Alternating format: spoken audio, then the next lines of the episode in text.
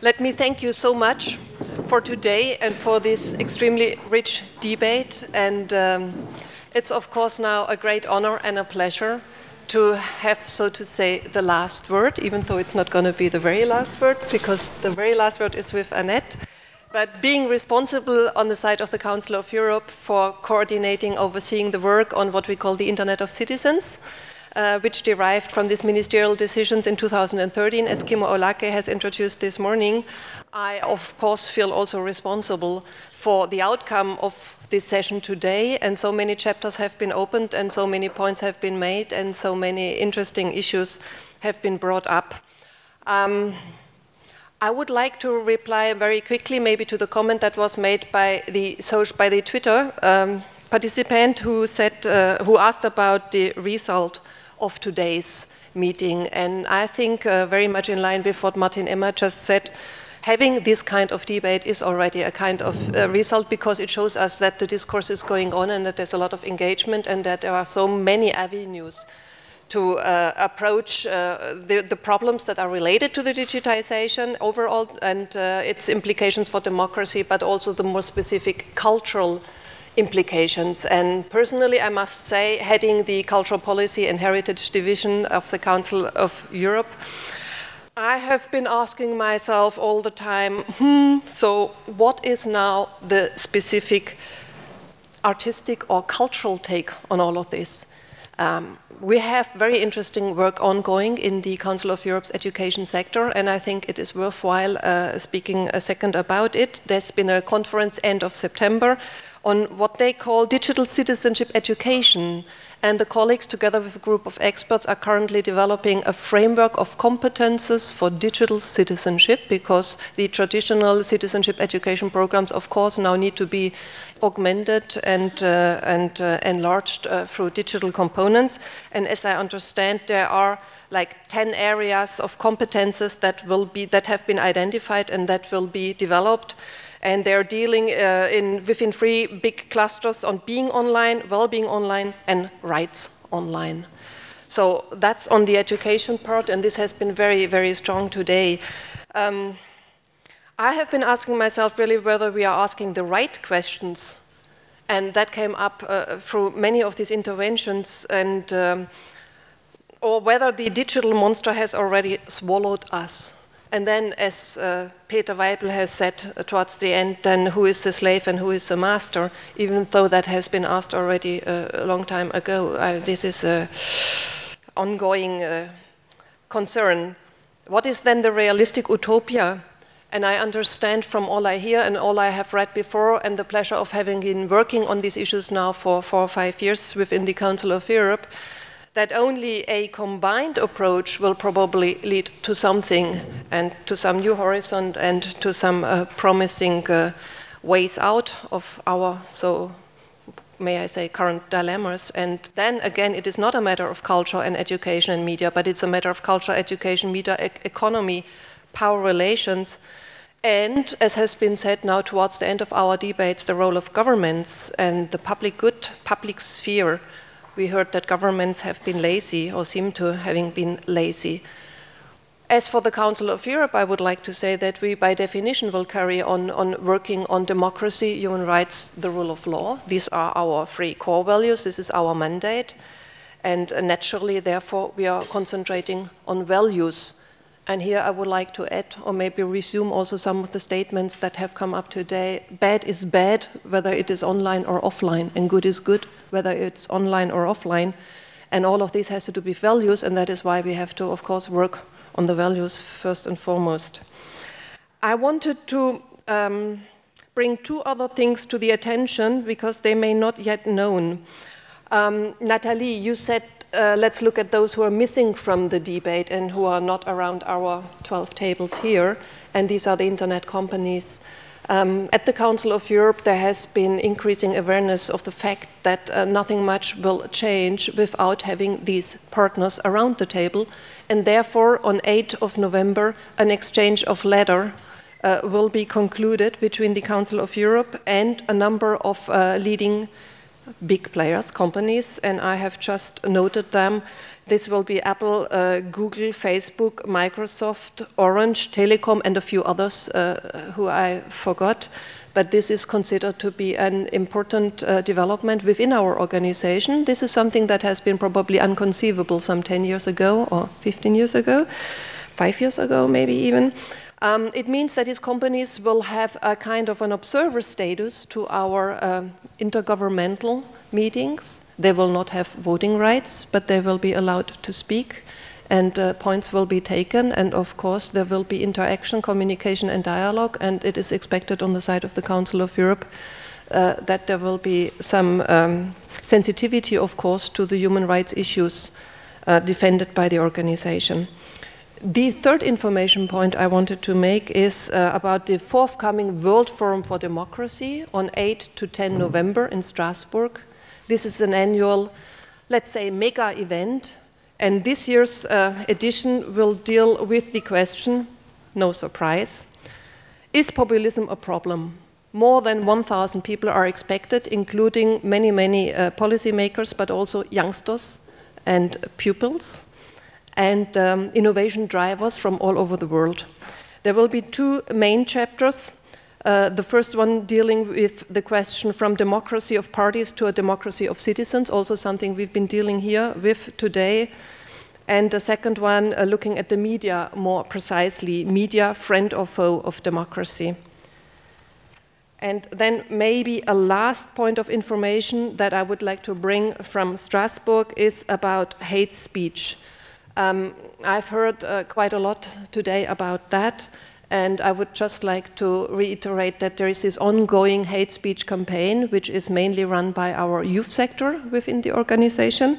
And then, of course, there are standards and there are definitions what hate speech is, and there is case law. So the European Court of Human Rights has taken quite a number of decisions on this, and uh, um, of course, uh, these standards are the standards that are now being followed by our governments, and these are also the standards that, of course, all the citizens of, of Europe can apply and claim for themselves.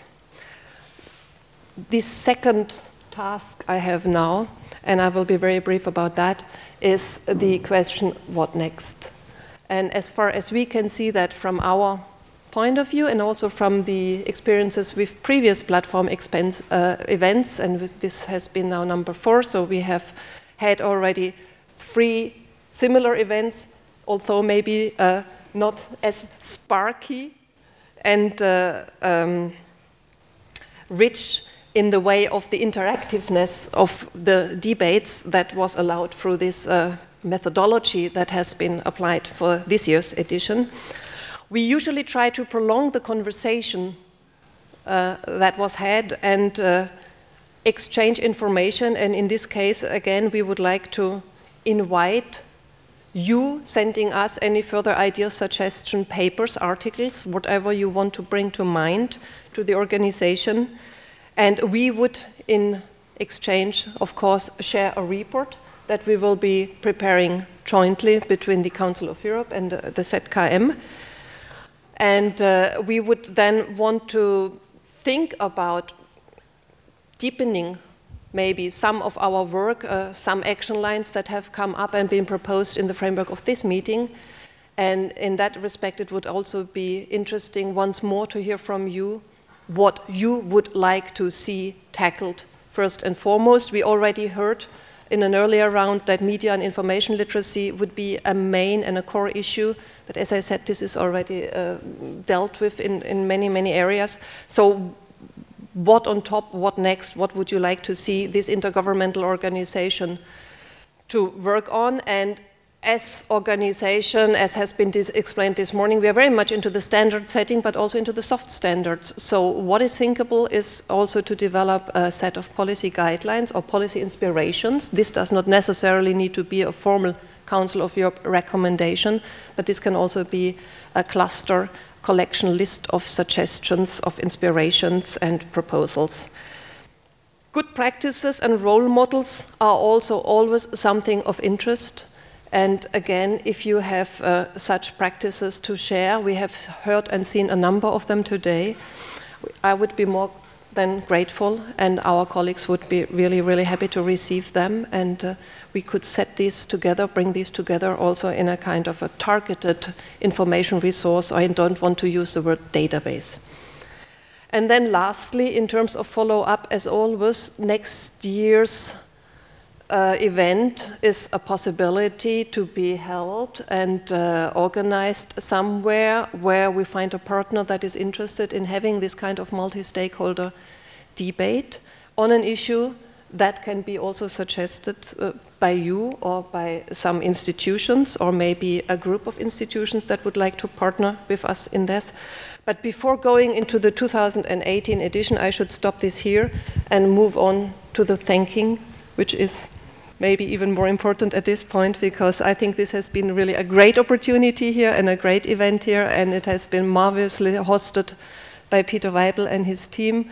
And I want to thank specifically him and Annette Holzheid and her team again for having made this possible and having uh, not only contributed at this year's edition very heavily in the intellectual content and in the selection of the experts who are here, but also provided us with really very, very good working conditions from the room and the technical equipment to the food to the interpretation and just everything that is here. So thank you very much wholeheartedly on behalf of the Council of Europe.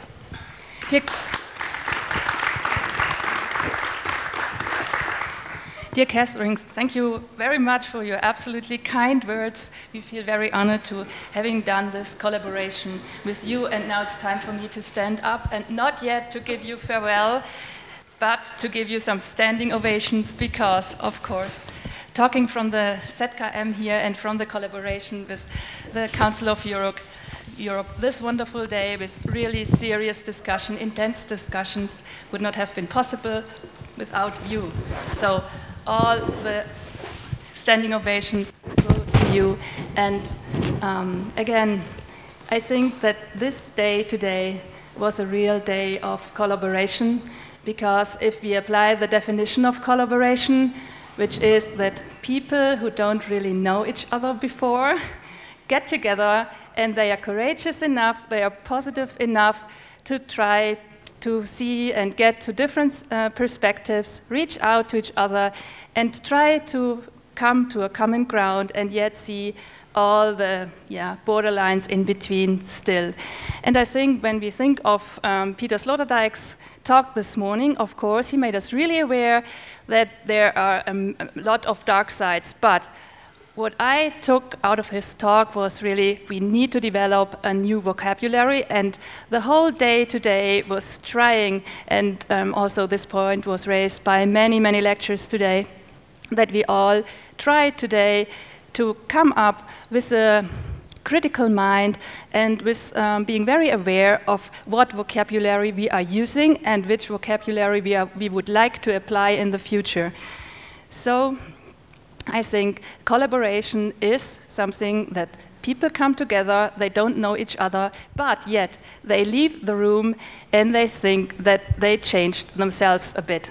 And this is, uh, I think, uh, this is at least my feeling I have of this day. And thank you so much for all your very valuable input. And um, I have to go back to you for a second, for a really second.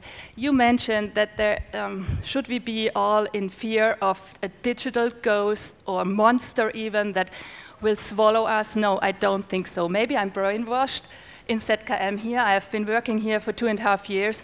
But you know why I like to work here? Because we see those dark little monsters, but we always get together and say, well, what can we do about it? How can we color those monsters and make them like look like dumb little monsters only or something like that? So, so and I have just one more question. Um, Peter Weibel told me that we have extra opening hours today to maybe, after this day of intense discussion, you can go back for all of those who haven't been here yesterday, to go back to the exhibition and maybe immerse a little bit in art. And after all this talking, just be silent and listen to all those voices. So, once again, thank you all for coming. And I have also to give big thanks to all um, yeah, the ZKM team. I won't give the names because it would be a really long list. But so this is the end, and farewell to all. And I give it the last word to Katrin.